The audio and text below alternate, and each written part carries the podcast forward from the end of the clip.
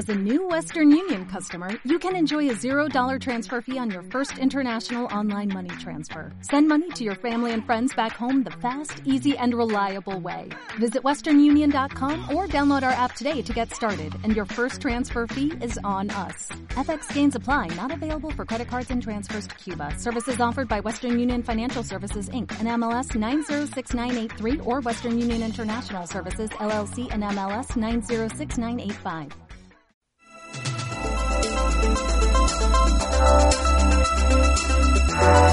La voz del derecho presenta Seguridad y salud en el trabajo. El análisis, la educación y la divulgación sobre los riesgos laborales, la prevención de accidentes de trabajo y las enfermedades laborales. Conduce Carolina Ávila Coral, directora de proyectos de Safety Ya. Con ustedes, seguridad y salud en el trabajo. Bienvenidos a un nuevo programa de seguridad y salud en el trabajo. Hoy vamos a hablar de un tema muy, pero muy importante para los empresarios, los salubristas, las personas que trabajan en seguridad y salud en el trabajo y en general para todos los ciudadanos. Y es entender cómo funciona la jerarquía de las normas, leyes, decretos, resoluciones, circulares, parágrafos, qué es eso, para qué sirve y cómo se interpreta. Para eso tenemos hoy a un invitado muy especial. Nos acompaña en la mesa de trabajo Enrique Saavedra.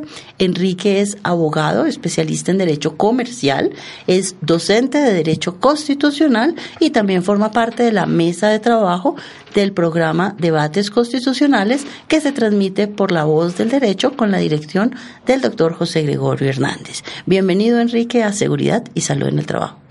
Muchas gracias Carolina por la invitación, un saludo muy especial a tu audiencia y muy agradecido por tenerme en tu programa. Bueno, Enrique, como te mencioné antes de iniciar el programa, la idea es poderle explicar a los no abogados, a todas estas personas que están en el tema de seguridad y salud en el trabajo, que tienen que enfrentarse día a día con que salió la ley 1010, la ley 1562, el decreto 1443, el decreto de 72, la resolución 1111 y que empiezan a tener un conflicto en que no entiende cuál es más importante, cuál no, cómo funciona. Entonces, para comenzar, cuéntanos un poquito acerca de cuál es esta jerarquía, cuáles son más importantes, cuáles menos. Bueno, Carolina, ese tema es un tema crucial, muy importante que planteas en el programa, porque efectivamente la resolución en la seguridad y salud en el trabajo, antes llamada salud ocupacional o todavía llamada salud ocupacional por muchos, eh, pero la, normatividad ha cambiado, ¿no? Igual que, que el tema de los riesgos profesionales que ahora son riesgos laborales, pero esta materia que, aunque cambien los nombres, es tan antigua, eh, digamos, ya lleva varios años gestándose, es a partir de, digamos, se crea a partir de unas fuentes, que es muy importante entender y esas fuentes presentan una problemática inicial y lo quiero decir, no solamente para los no abogados. Yo sé que los no abogados nos están viendo ahora y tienen mucho interés en entender y de hecho entienden mucho mejor los técnicos que algunos abogados que no somos eh, de pronto de lleno dedicados a estos temas, pero quiero decirles que también para los abogados esta materia es problemática, porque como pocas, eh, este, este sistema de riesgos, eh, quiero decir, de, de, seguridad y salud en el trabajo, como por ejemplo también la seguridad social, ofrece una reglamentación tan detallada como en otras materias jurídicas no se ve. Por lo tanto, créanme que es complejo, pero yo celebro esta iniciativa, este programa y la idea es hacerlo didáctico. Y entonces, lo que tenemos que entender es que toda materia, y ya metidos en el derecho, tiene sus fuentes. Entonces, esas fuentes son, digamos, las, las vías de conocimiento a través del cual podemos abordar una materia. En el caso del derecho, las fuentes son las normas. Y las normas ofrecen un conflicto es porque, como tú lo planteabas bien, todos los que están inmersos en el, sistema de, seguridad y salud en el trabajo dicen, bueno, ¿qué norma prevalece? Eh, ¿Cuál se aplica? Cuando hay conflicto, ¿cómo se interpreta? Lo primero es entender una pirámide normativa, digamos, es el ABC de los que, no digo de los abogados, sino de todos los que trabajamos con normas jurídicas, porque también hay técnicos y hay profesionales de otras eh, áreas que también lo hacen. Y esa, esa eh, pirámide normativa establece cuál es la jerarquía de una norma sobre las otras. Es decir, en caso de que haya eh, digamos, eh, interpretaciones complejas porque aparentemente son contradictorias o existe un vacío, saber cuál prevalece sobre la otra. Nosotros tenemos una pirámide que ya desde comienzos del siglo XX eh, creó uno de los grandes teóricos del derecho, el alemán Hans Kelsen, que es de lo que también me has venido comentando en los, en los días eh, anteriores, que es la pirámide de Kelsen. Esta pirámide, pues es el ABC. Obviamente en materia de seguridad y salud en el trabajo no resolverá todas las problemáticas porque son muy complejas, pero es, es, es el punto de partida. Entonces nosotros tenemos por encima de las normas la constitución política de Colombia, que la constitución nuestra es una constitución normativa en el sentido de que regula todas las áreas de la vida en el Estado políticas y jurídicas, absolutamente en todo. Entonces, en materia del trabajo tenemos, eh, por ejemplo, el artículo 53, si no estoy mal, que regula pues las condiciones de trabajo eh, y también pues de ahí se desprende toda la normativa laboral y de, eh, de seguridad y salud en el, en el, trabajo. Pero después viene la segunda jerarquía la tienen las leyes. Entonces las leyes en sentido material. toda, toda norma dictada por el Congreso, aprobada por el Congreso y sancionada por el presidente y publicada en el diario oficial es una ley. Pero no, pero hay otras leyes que son leyes en sentido material que no son no son eh, expedidas por el Congreso, son digamos eh, formalmente no son leyes, pero materialmente tienen la misma fuerza. Fíjense que ya empezamos a ver unas dificultades. Por ejemplo, los decretos con fuerza de ley o los decretos legislativos o los decretos leyes tienen la misma fuerza material que una ley. Como el decreto ley 1295 del 94, que regula temas de seguridad y salud en el trabajo. No lo expedió el Congreso, pero es un decreto ley, quiere decir, es un decreto expedido por el presidente de la República, pero en ejercicio de unas funciones subsidiarias que tiene como legislador, por excepción, obviamente. Eh, después de la, ley, en la ley tú dices, uy, pero ¿y los tratados internacionales? ¿Se los pasó? ¿Se le olvidó? No, los tratados internacionales por lo general tienen rango de ley, el mismo rango de una ley, porque los tratados internacionales, quiero decir, en la inmensa mayoría de los casos, no se incorporan directamente al orden jurídico interno de Colombia, no necesariamente. Es decir, necesitamos que Colombia haga parte del tratado. Y para ser parte del tratado es porque o lo negoció, y lo suscribió o se adhirió posteriormente al tratado. Pero hasta ahí. de seguridad y salud en el trabajo podemos hablar de la comunidad andina que expidió la decisión 584 del 2004 y su decreto 957-2005. Sí, pero esos son otro tipo de instrumentos internacionales. Yo quiero hablar de los ah, genéricos. Ok, o sea, esos no son tratados. No, esa se llama lo que los internacionalistas llaman una norma de derecho internacional privado eh, institucional. Entonces los tratados, por ejemplo, el que se suscribió Colombia en eh, para todo esto de cambio climático, eso serían tratados Entonces, voy a decir lo general y después miramos particularidades. Ah, que este tema es, por eso quiero hacerlo y que me ayudes tú a no volverme ladrilludo porque de por sí es, es, es muy importante, pero también es complejo. Entonces tenemos que eh, los tratados por regla general, Colombia los puede puede ser parte del tratado, es decir, lo suscribe, pero no son vinculantes por regla general. Necesita un instrumento legal que lo incorpore al orden interno por regla general. Entonces, una ley aprobatoria del tratado. Cuando se produce, y además que en los tratados internacionales, por regla general, repito, se necesita, además de la ratificación del Congreso, de un examen eh, automático de constitucionalidad por parte de la Corte, y en ese momento el tratado ingresa o se incorpora al ordenamiento jurídico. Quiere decir, si Colombia se suscribe un tratado en materia laboral con Perú, se negocia, se suscribe, se celebra, pero debe ratificarse, es decir, aprobarse mediante ley en el Congreso y un control de constitucionalidad automático. Nace y una vez eh, la Corte lo encuentra que es constitucional, eh, ya hace parte del, derecho interno colombiano, hasta, digamos, en términos generales. Pero hay tratados especiales. Por ejemplo, el artículo 93 de la Constitución Política eh, trae una figura que se llama el bloque de constitucionalidad Entonces dice que no solamente hará parte del bloque de constitucionalidad, o sea, del rango supremo de la normatividad colombiana de la Constitución, no solo la Constitución, sino también algunos tratados internacionales en dos materias, que son, o, normativa internacional en dos materias, una en derechos humanos. Eh, es decir, todas las los tratados suscritos por Colombia, aun cuando eh, no se ratifiquen, pero sean suscritos por Colombia, se entiende que hacen parte de su bloque de constitucionalidad. Y el segundo, el que nos, nos interesa para esta materia, este programa, serían los, eh, las resoluciones de la OIT. Entonces, cuando la OIT dicta una resolución, esa resolución automáticamente, por ser de derecho laboral, y lo dice la Constitución textualmente, ingresa al bloque de constitucionalidad. Es decir, esos tratados no son de rango legal, son de rango constitucional. O sea, por encima de eso no hay nada. Por encima de eso no hay nada. Está en la misma altura de la Constitución, de manera que si mañana sale una ley del Congreso que contraría el contenido de una resolución de la OIT, esa ese, esa ley debe interpretarse que es inconstitucional. Okay. Entonces ahí está lo de la OIT, está todo aquello que tiene que ver con tratados internacionales de derechos humanos y dónde queda la comunidad andina. Eso, para allá yo. Entonces la comunidad andina es una figura especial. La comunidad andina se creó a través de un estatuto entre Colombia, Venezuela, Perú y Ecuador creo que y Bolivia. Y Bolivia. Y salió Venezuela, creo. Y Venezuela actualmente no hace parte de la comunidad andina, originalmente hacía parte. Entonces, cuando se creó el, a través de, los estatutos, en el acto de creación de la comunidad andina, se consagró lo siguiente, que en, materia de fuentes normativas nos interesa mucho. Se consagró que todas eh, las resoluciones de la comunidad andina de naciones en las cuales eh, participen en la negociación y en la suscripción los funcionarios diplomáticos, o sea, los, los cancilleres de los Estados miembros, son una normativa de aplicación inmediata y directa a los ordenamientos jurídicos internos de los estados en cualquier materia, siempre y cuando sea negociada y suscrita por los ministros de Relaciones Exteriores o como se llame en Colombia es Ministerio de Relaciones Exteriores.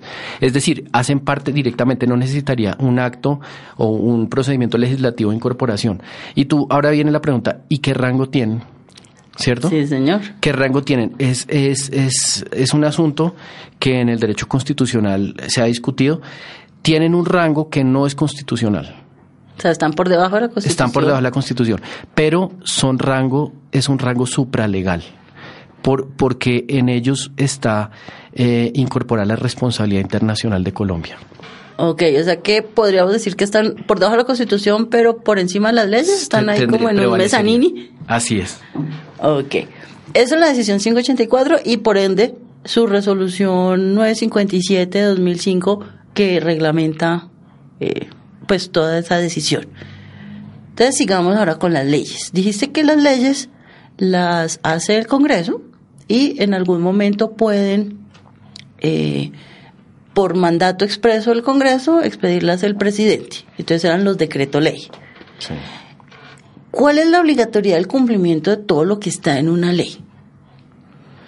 Eh, bueno, la ley, la ley es de obligatorio eh, cumplimiento, la ley es vinculante.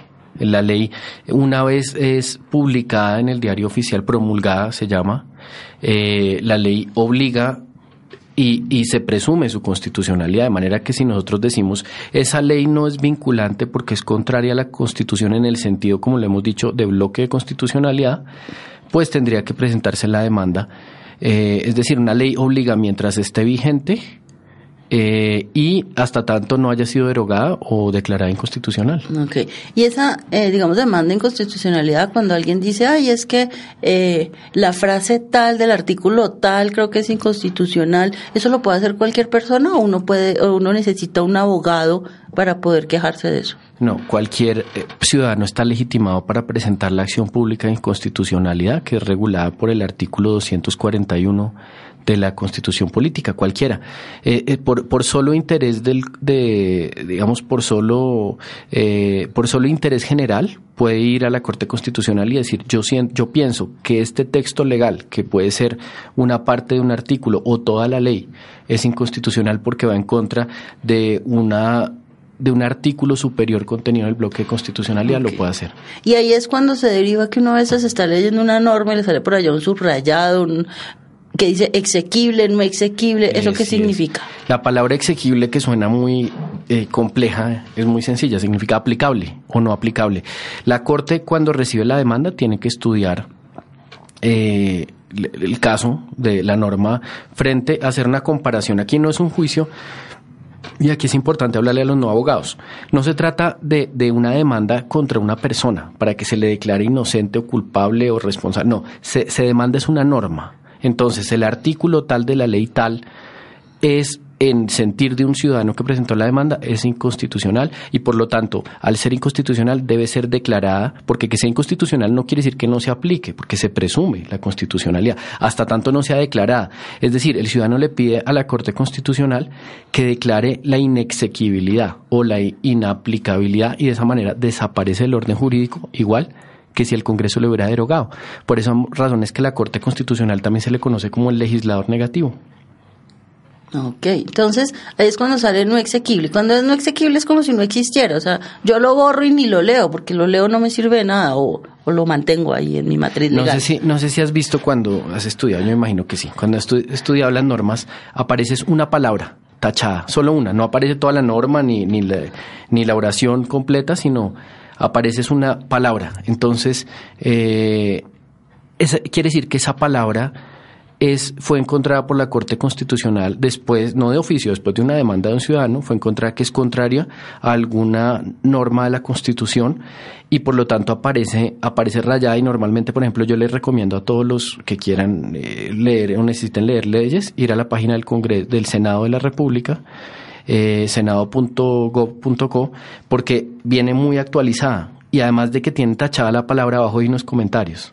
Entonces dice jurisprudencia, entonces dice la expresión entre paréntesis o la expresión subrayada fue declarada inexequible eh, mediante sentencia de tal cosa. Y ahí está de una vez el vínculo por si quiere mirar la sentencia. Pero entonces un usuario normal llega y va a leer un artículo y en el artículo encuentra que hay una palabra tachada. Cuando lo lee debe hacer que esa palabra no existe o igual la tiene que leer, interpretar, entender y aplicar. Ah, muy, muy importante esa pregunta.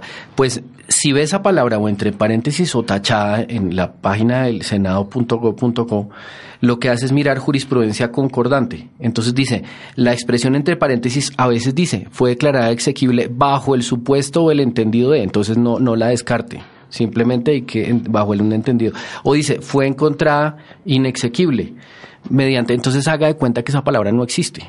Entonces, ¿por qué, ¿por qué sigue ahí y no la borraron? Pues porque lo que quieren es eh, digamos, colaborar con la interpretación del derecho para que la persona pueda tener la trazabilidad de la norma original, luego eh, la jurisprudencia que la declaró inexequible, pero lo más importante muchas veces ni siquiera es que la haya declarado inexequible, sino por qué la declaró inexequible, porque eso eh, influye mucho en la hermenéutica del derecho. Ok. Entonces ahora, después de las leyes que sigue en rango. Bueno, entonces tenemos, primero que todo, bloque de constitucionalidad. ¿Listo? Segundo, tenemos leyes. Y dentro de las leyes tenemos una norma que no es ley ni constitución, que, que como lo decíamos, eh, son las eh, resoluciones de la CAN, cuando, repito, cuando han sido suscritas por eh, el Consejo de, de cónsules, perdón, de, ministros de Relaciones Exteriores, porque si es de otro tipo de funcionario diplomático, no. Listo, después de las leyes del segundo grupo tenemos un tercer grupo. El tercer grupo son los llamados actos administrativos. Entonces, el acto administrativo es, una, es, es, es un concepto bastante amplio. ¿Y cómo podemos definir un acto administrativo? Son todas las decisiones unilaterales del Ejecutivo.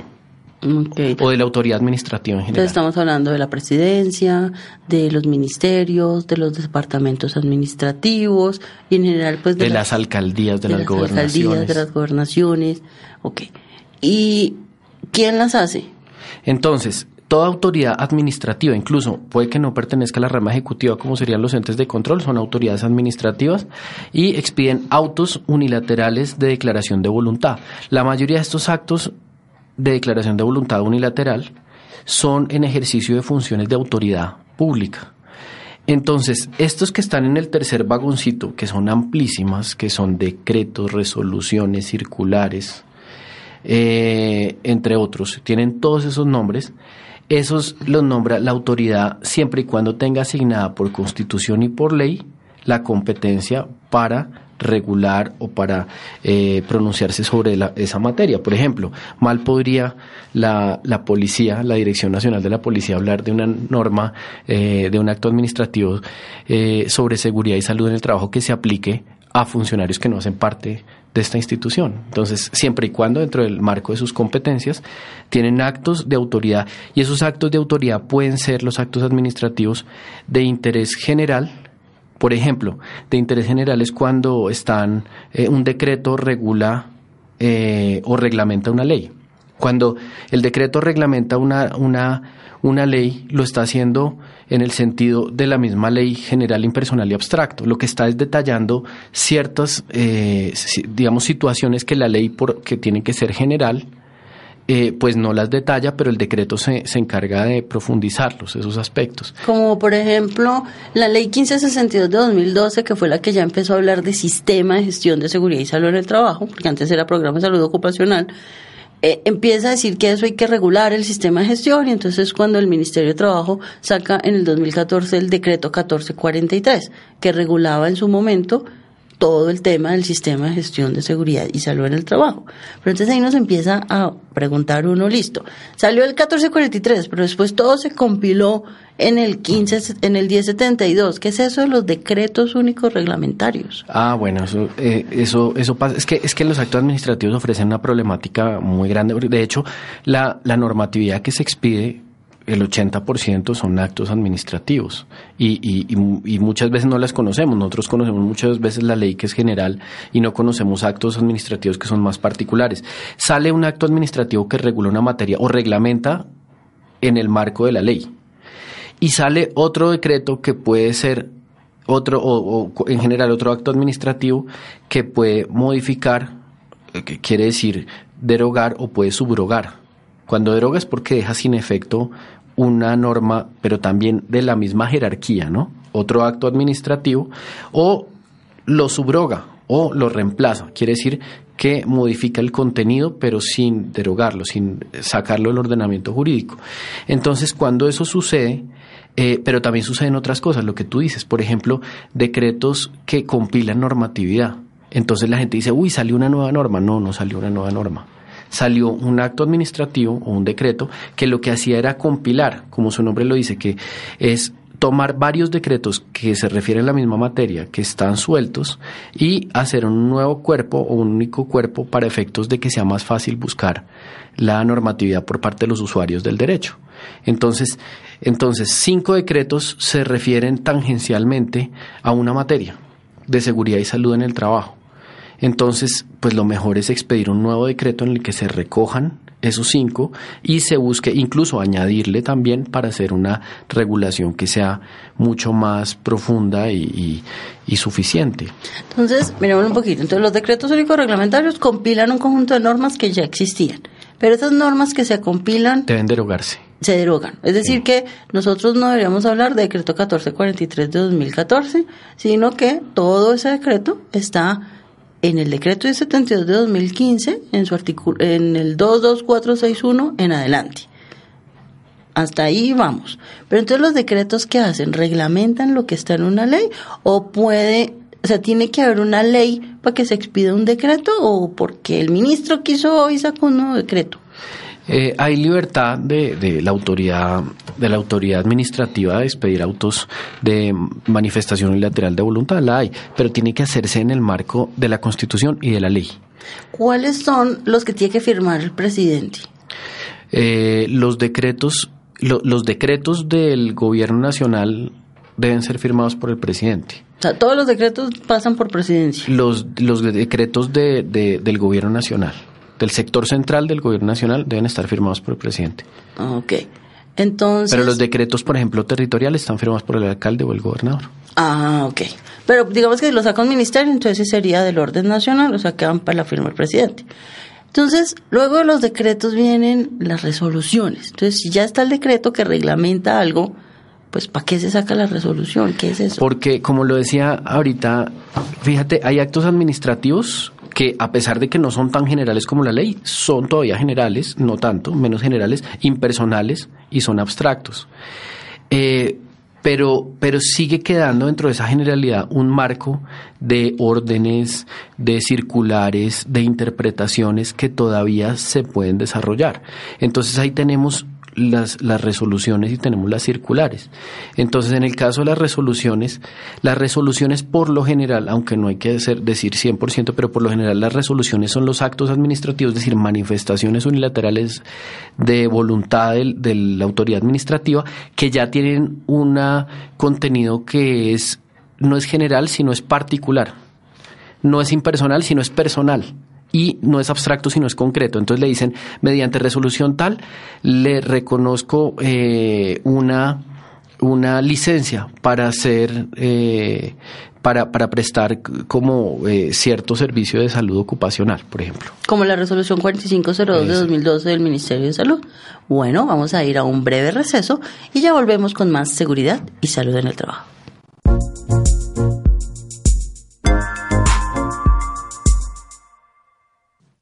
Continuamos con más seguridad y salud en el trabajo. En la primera parte, hablando con Enrique Saavedra, hemos aprendido un poco de cómo es la jerarquía de las normas, ya hablamos un poco de la Constitución, de los tratados internacionales, de las decisiones de la comunidad andina, pasamos por las leyes, los decretos ley, los decretos y ahora estamos en las resoluciones. Entonces, Enrique, síguenos contando, por favor, bueno, quién expide las resoluciones, cuál es el objetivo y cuál es la limitante que tiene ese mm, personaje del área administrativa para emitir una resolución.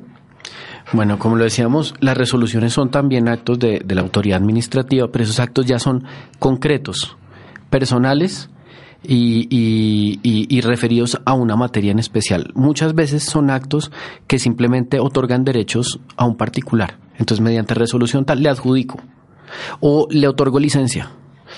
Pero muchas veces también hay resoluciones que son resoluciones normativas, que tienen un contenido normativo y ese contenido eh, va orientado a establecer cuál es el alcance de una materia, como citabas una resolución hace poco, que ya está reglamentada en la ley y está reglamentada en un decreto. Entonces es como hacerlo muy...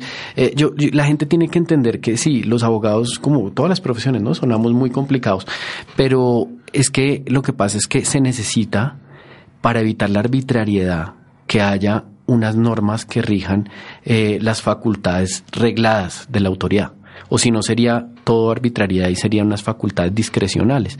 Entonces, sobre todo en materias tan complejas como esta, y por eso celebro un programa de radio de esta materia, creo que pocos se atreven a, en los medios a, tenerlo y sí que es importante, todas las empresas están con unas dudas inmensas, pues la, normatividad tiene que ser muy profusa, muy rica y al mismo tiempo muy detallada, pero también técnica, porque si no es técnica, se vuelve un mamotreto eh, engorroso entonces, por eso la regulación tiene que ir descendiendo de lo general a lo particular.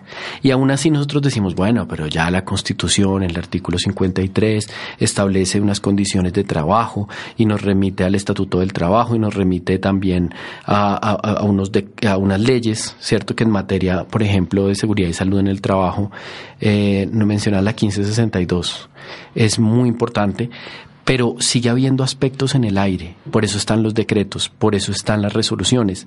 Y las resoluciones siguen, eh, por ejemplo, en una, en una materia muy particular. Ya la ley puede decir, eh, el Ministerio de Salud va a otorgar unas licencias para los eh, saludistas que eso lo dice la ley 1562 de 2012, que dice que hay que regular el tema de las licencias en su momento de salud ocupacional. Las licencias de salud ocupacional, por eso es bueno ponerlo con ejemplos. Pero entonces después tiene que venir una, una, una norma que sea de rango de, acto administrativo que desarrolle, porque que entonces, eh, ¿cómo lo hago? Imagínense el Ministerio de Salud manicruzado diciendo, bueno, la ley me dijo que yo podía hacerlo y venga y me invento, hagamos una lluvia de ideas. Todos los funcionarios, a ver cómo es que, vamos, a quién se lo damos, qué requisitos debe cumplir, o primero que sean amigos, no. Entonces, ahí es donde vienen los decretos y las resoluciones para decir, miren, en el entendido de la ley 1562 y del decreto reglamentario tal, para que usted otorgue esos permisos, usted tiene que constatar estos requisitos técnicos, pero imagínense si la ley los dijera. O sea, sería Nunca acabarían los debates. Y, y, engorrosísimo, engorrosísimo y técnico. Además, lo que tú dices es muy cierto. ¿Quiénes hacen las leyes? Sí, los, los congresistas tienen unidades de trabajo legislativo donde hay profesionales, pero el Congreso es un, además un órgano de origen político. Los políticos no son técnicos. Esto debe partir de, de una oficina del Ministerio de Salud que tenga técnicos y que sepan todo el día, en el día a día no hacer política, sino encargarse de vigilar las condiciones en que estas personas eh, pueden ejercer su, su, su oficio.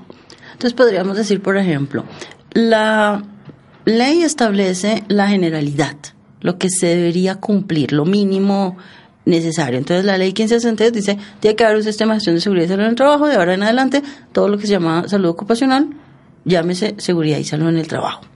Luego vienen los decretos. Entonces, el decreto 1072 de 2015, a partir de artículo 22461 en adelante, empieza a definir todos los elementos que componen un sistema de gestión de seguridad y salud en el trabajo. Y en esos, por ejemplo, habla de los accidentes, de que los accidentes de trabajo se deben eh, reportar al administrador de riesgos laborales, que va a haber eh, una categorización de los accidentes. Pero ya cómo tratar ese accidente específico, entonces por eso está la resolución 1401 de 2007, que ya habla específicamente de cómo es el tema del reporte de los accidentes, de cómo se hace la investigación de los accidentes, quién conforma el equipo investigador y adicionalmente el Ministerio de Salud expidió otras resoluciones donde además le decía a los señores de las planillas cómo debe aparecer en las planillas esos reportes. Hasta ahí. Está perfecta ¿Está bien? Ah, tu interpretación. Muy bien, te felicito. ¿Y las circulares? Entonces, eh, las circulares son, miren, uno, uno en la empresa privada le puede decir a, a, un área distinta, puede usar memorando, no usarlo, o simplemente una llamada un WhatsApp, pero en el sector público hay cierta formalidad, aunque está tendiendo a desaparecer, pero por ejemplo, todo debe ser comunicado de manera con cierta formalidad, es decir, con cierta legalidad y cierto protocolo. Entonces, por ejemplo, eh, hay ciertos... Eh, eh, voy a poner el, el, ejemplo, hay circulares internas y circulares externas. Voy a poner el caso de la circular interna. si hay, por ejemplo, unos proyectos o programas o unas metodologías de trabajo especiales que al interior de un equipo del Ministerio de Salud se vayan a, a, ser efectivas. Esto no simplemente es que el jefe dijo, es que hay una circular que interpreta o fija unos criterios de trabajo, unas metas, por ejemplo, en un determinado equipo del Ministerio de Salud, que debe ser a través de una circular. Esa circular sería una circular interna porque no es vinculante. Es decir, no es obligatorio. Usted ciudadano que está en la calle, tranquilo, no lo vincula. Es simplemente dentro de la entidad.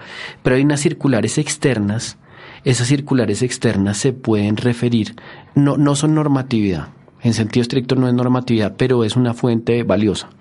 Porque esa circular muchas veces, en el caso de superintendencias, de ministerios, eh, de departamentos administrativos, hablan del ámbito de extensión y de interpretación, de hermenéutica, de una determinada disposición o institución conflictiva y sí que las hay en seguridad y salud en el trabajo.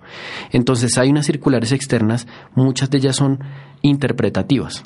Entonces, por ejemplo, puede llegar el caso de que un ciudadano o una entidad, eh, al no saber cómo aplicar y cualquier empresario, sepan que las autoridades públicas están al servicio de los ciudadanos, eh, no entender una disposición de las muchas que hay en esta materia y le hacen una consulta al Ministerio de Salud o al Ministerio de Trabajo.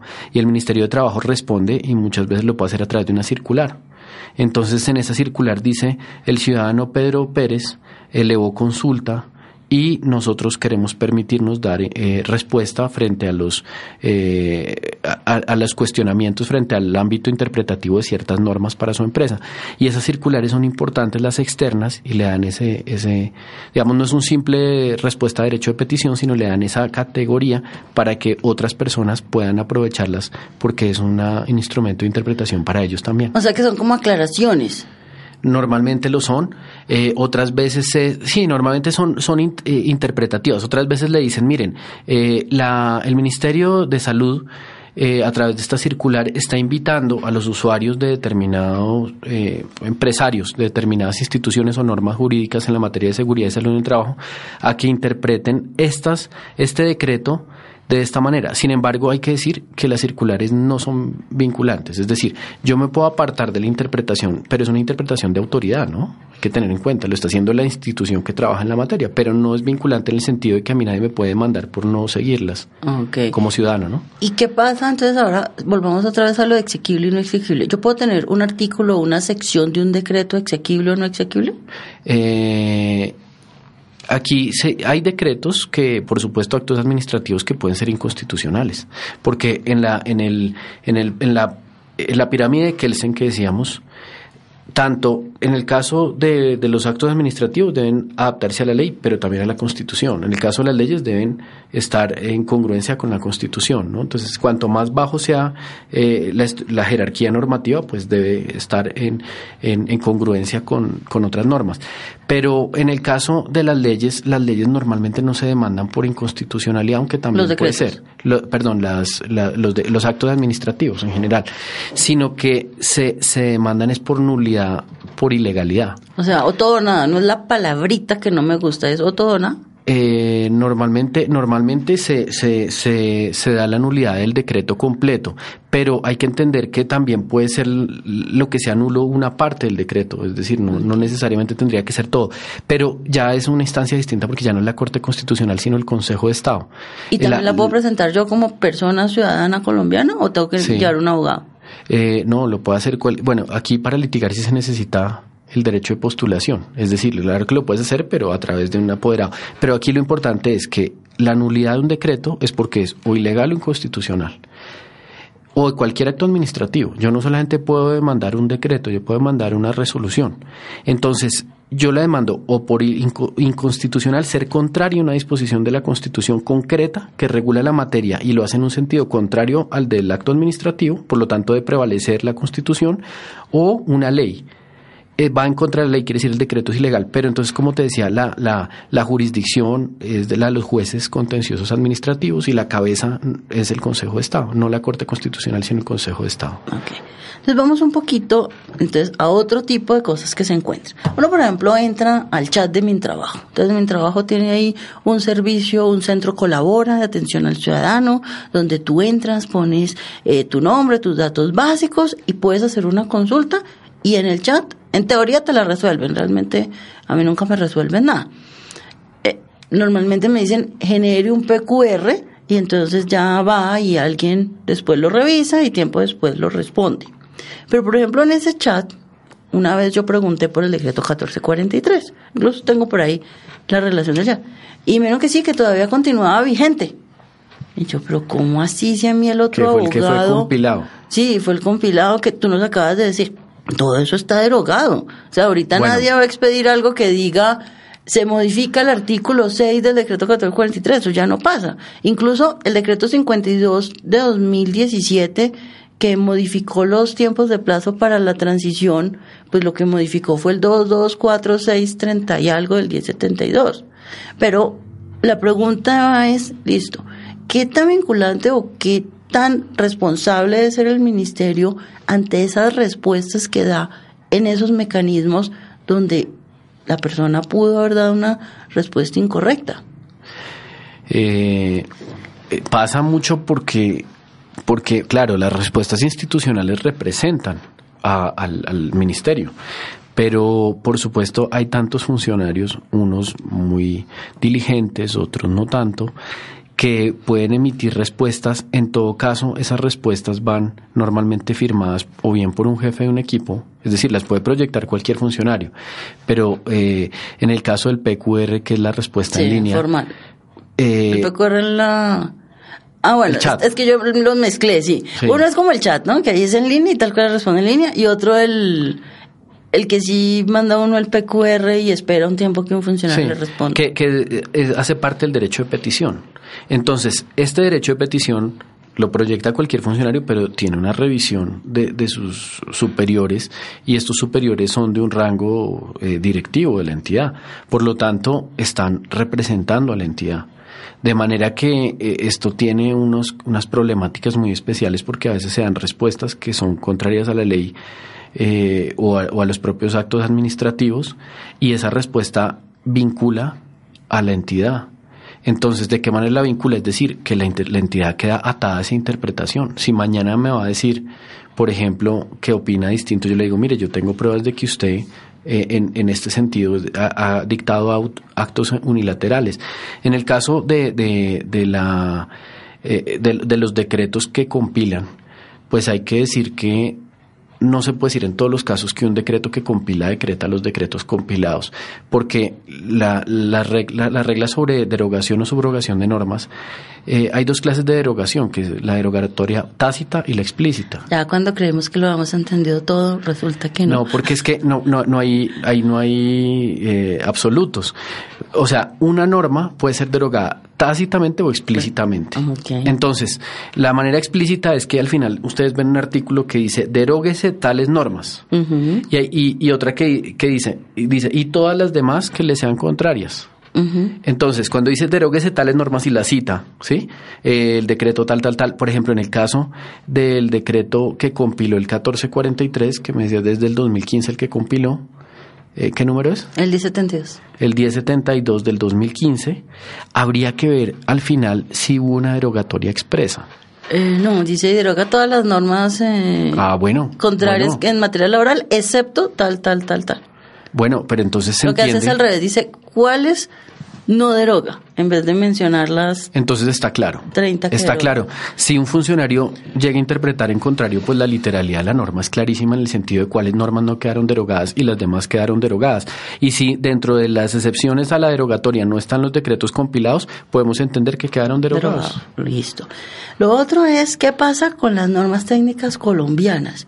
Uno va al ICONTEC y el ICONTEC tiene una mano de normas técnicas, la norma técnica colombiana para los extintores, la norma técnica colombiana para um, la accidentalidad, para el ausentismo, una cantidad de normas técnicas colombianas que en muchos casos pues son una adaptación al español de normas técnicas internacionales. ¿Hay alguna obligatoriedad de cumplir esas normas? Las normas técnicas se diferencian de las normas jurídicas porque las normas técnicas son las que acreditan la idoneidad para desarrollar una actividad mientras que las normas jurídicas son de obligatorio cumplimiento. Es decir, si yo no cumplo una norma jurídica, a mí me pueden demandar y a la fuerza me pueden constreñir para que la cumpla, mientras que las normas técnicas simplemente no me habilitan para ejercer una actividad.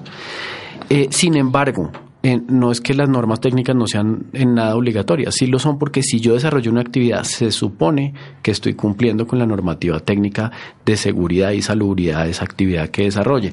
Y si no es así, me pueden multar y me pueden eh, interponer toda clase de sanciones.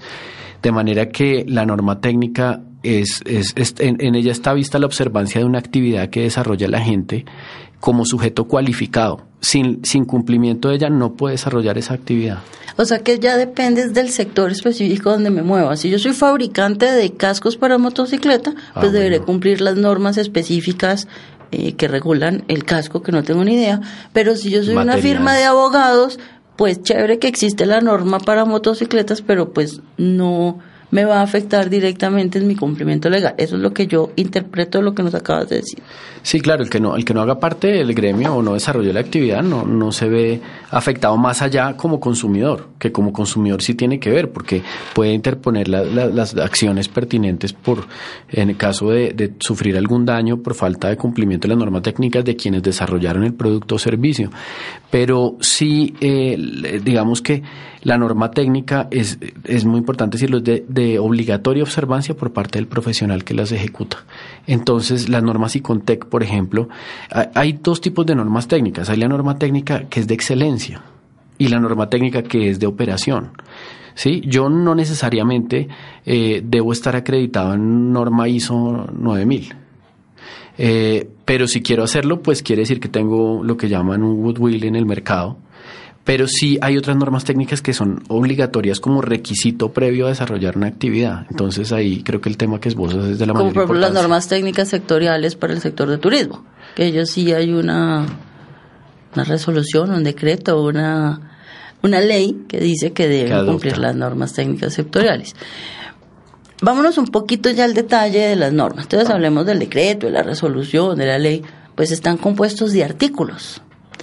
Pero los artículos a veces vienen con parágrafos. Y, y entonces la pregunta es, ¿qué es un parágrafo? ¿Para qué sirve? ¿Y para qué pone un parágrafo en vez de hacer otro artículo? Sí, me, acordaste de un capítulo, porque esto ya empieza a ponerse denso, eh, eh, me, de, de, del Chapatín del doctor Chapatín, que les recomiendo a la gente que lo busque después de leer de, ver este programa. Y él estaba en la cárcel y decía, señor policía, usted me saca aquí porque el inciso del parágrafo del, del capítulo reza, entonces eso la gente no aguanta más cuando escucha eso. Entonces, eh, esto es más fácil de lo que ustedes creen. Yo sé que no me creen, pero, pero no es tan difícil. Eh, simplemente no es por complicarnos, así como muchas veces nosotros creemos que los médicos les ponen nombres raros a los medicamentos y a las enfermedades es para hacernos confundir y no es así. Eh, eso todo tiene una lógica.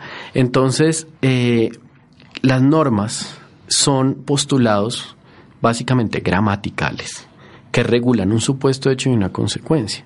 Pero en ese supuesto hecho, el, el, autor de la norma, si es una ley, el legislador, el Congreso, si no la autoridad administrativa de donde procede el acto administrativo, con contenido general, como un decreto, eh, la mayoría de decretos tienen contenido general, pues tiene que ponerse en el papel, digo con todo respeto de Dios, ¿sí?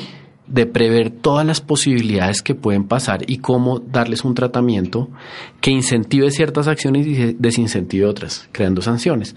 Entonces, esto hace parte de la técnica normativa. En la técnica normativa nosotros encontramos, primero, el número de la norma que la distingue, la autoridad que la profiere, el contenido, entonces dice, o el objeto, el, el objeto de la norma, por la cual se reglamenta eh, las licencias en tal materia. El considerando. La parte considerativa que no importa porque no es obligatoria. Ah. Si no la quieren leer, no la lean. Simplemente dice por qué, cuál fue la necesidad. Porque en esos considerandos uno ve mucho decisión 584, decisión 584. pero sí, pero sirve, sirve para interpretar.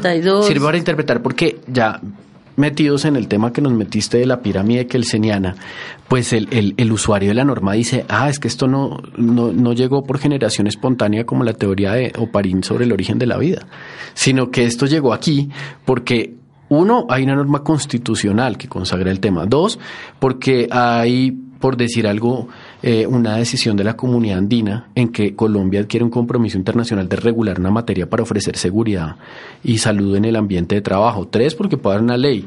Cuatro, porque hay un decreto que fija unas competencias y en, uso y ejercicio de esas competencias, pues la autoridad está reglamentando el tema. Pero entonces, yendo a la pregunta tuya, que es la estructura de la norma jurídica, de la, perdón, de los cuerpos normativos, decretos, resoluciones, nosotros tenemos que, después de decir por la cual, y dice el tema grande al que se refiere, tiene unos títulos, primero, que son temas grandes de la norma.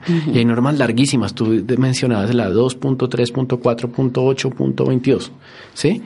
Pero entonces, entonces primero partamos de unos títulos, que son temas grandes, gruesos. Después unos capítulos, que son subtemas dentro de esos temas. Normalmente una, una norma puede tener dos, tres títulos. A veces ni siquiera le ponen títulos porque no hay temas tan, tan, tan, tan grandes diferenciados entre sí.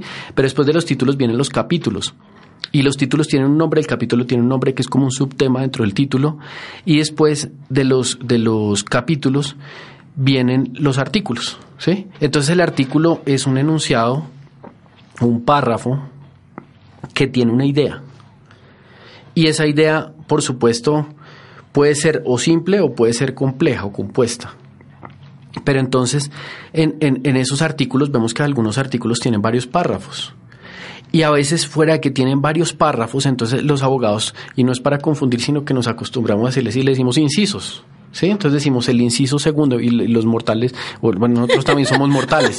El resto de los mortales dicen párrafo, ¿sí? Pero es lo mismo, eso no, eso no crean que nos hace más sabios decir inciso y no párrafo, pero le damos inciso. Y fuera de todo, tras de que tiene varios incisos, tiene unas consideraciones que bien pueden ser transitorias, ¿sí? Es decir, que, por ejemplo, esa norma está regulando algo que tiene un régimen de transición y después eh, va a desaparecer, ¿sí? Ese régimen de transición o tiene una aplicación, una interpretación especial, le están diciendo cuidado, entonces le ponen de titulito, pero hace parte del artículo parágrafo, ¿sí?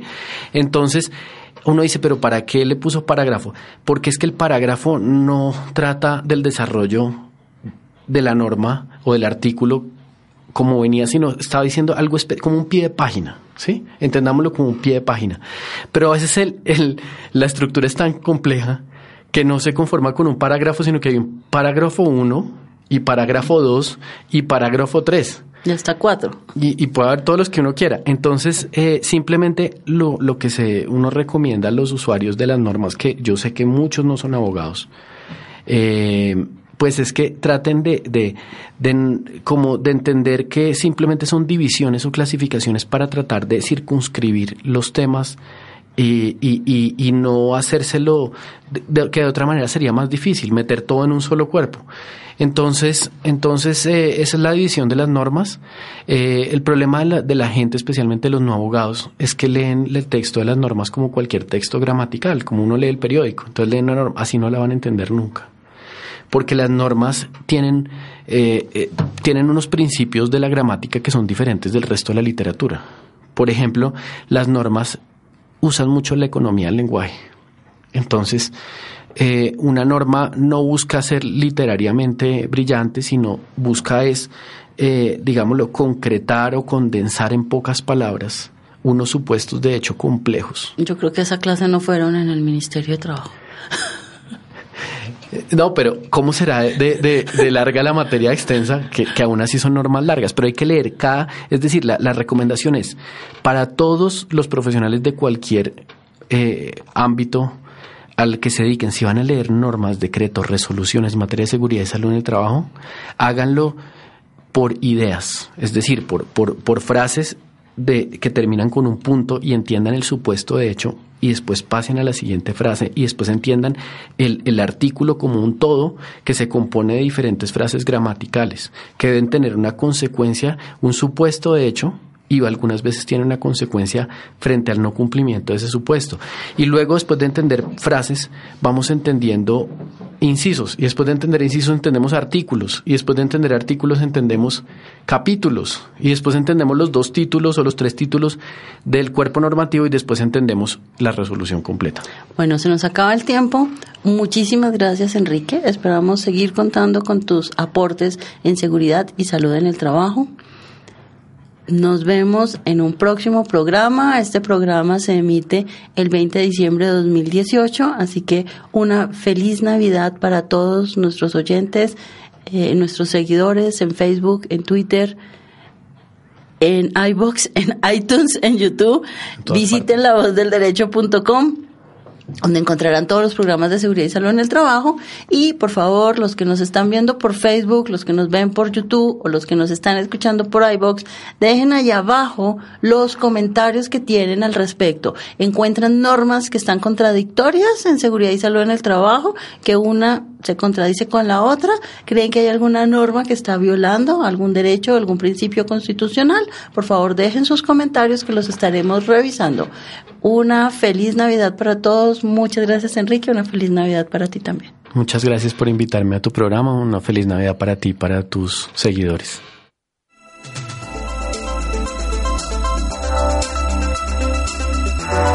La voz del derecho presentó seguridad y salud en el trabajo, el análisis, la educación y la divulgación sobre los riesgos laborales, la prevención de accidentes de trabajo y las enfermedades laborales. Conduce Carolina Ávila Coral, directora de proyectos de Safety Ya. Seguridad y salud en el trabajo.